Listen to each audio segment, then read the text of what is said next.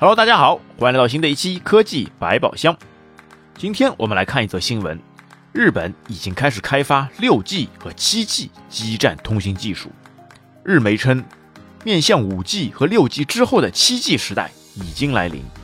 日本已经掀起了开发用低功耗实现大容量通讯网技术的热潮。据日本经济网站报道，日本信息通信机构。NICT 等共同开发了让无线基站简易化、可以大幅节能和降低成本的技术，这有可能成为各类终端及超高速网络互联的2050年的社会基础设施。六 G 以后的通讯标准是目前实现每秒十 GB 的高速通讯，这一速度相当于五 G 的十至一百倍。预计将使用被称作毫米波的。三十至三百 G 兹频段及太赫兹频段等。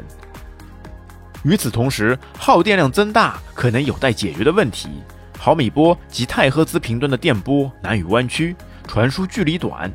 NICT 网络研究所表示，要想确保与现有标准相同水平的通讯覆盖范围，需要每隔一百米设置一处基站。简单计算，基站数量将增至原来的一百倍。处理每秒一百 GB 以上的无线信号的负担也很重，处理信号用的电子部件的耗电量将增大。如果跟 4G 和 5G 一样，采用由基站处理的系统结构，将变成耗电量巨大的无线通讯网。为此，NICT 日本驻有大阪水泥和早稻田大学正在研究新的处理系统。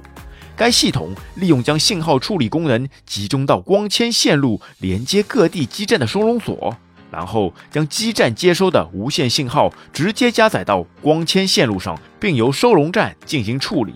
目的是简化基站的功能，降低整体耗电量。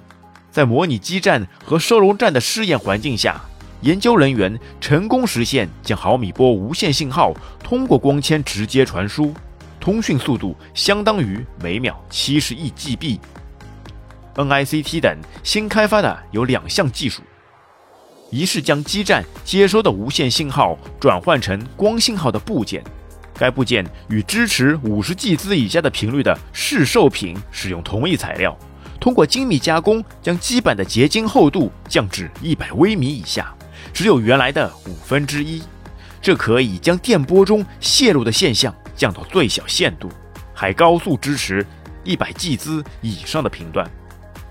第二项技术是将无线信号直接从基站传输到光纤的光纤无线技术。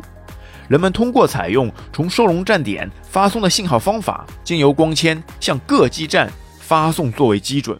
不过，相关技术要实现实用化，还存在着需要解决的难题，比如进一步提高转换用零部件的效率。以及在无法正确发送光纤信号时的备用方案等。即便如此，在二零二零年代中期至二零三零年前后，预计面向移动运营商的部分系统的相关开发也会取得进展。在预计六 G 将成为主流的二零三零年中期，系统可能会不断普及。简易基站在成本上具有优势，将易于扩大通讯覆盖区域。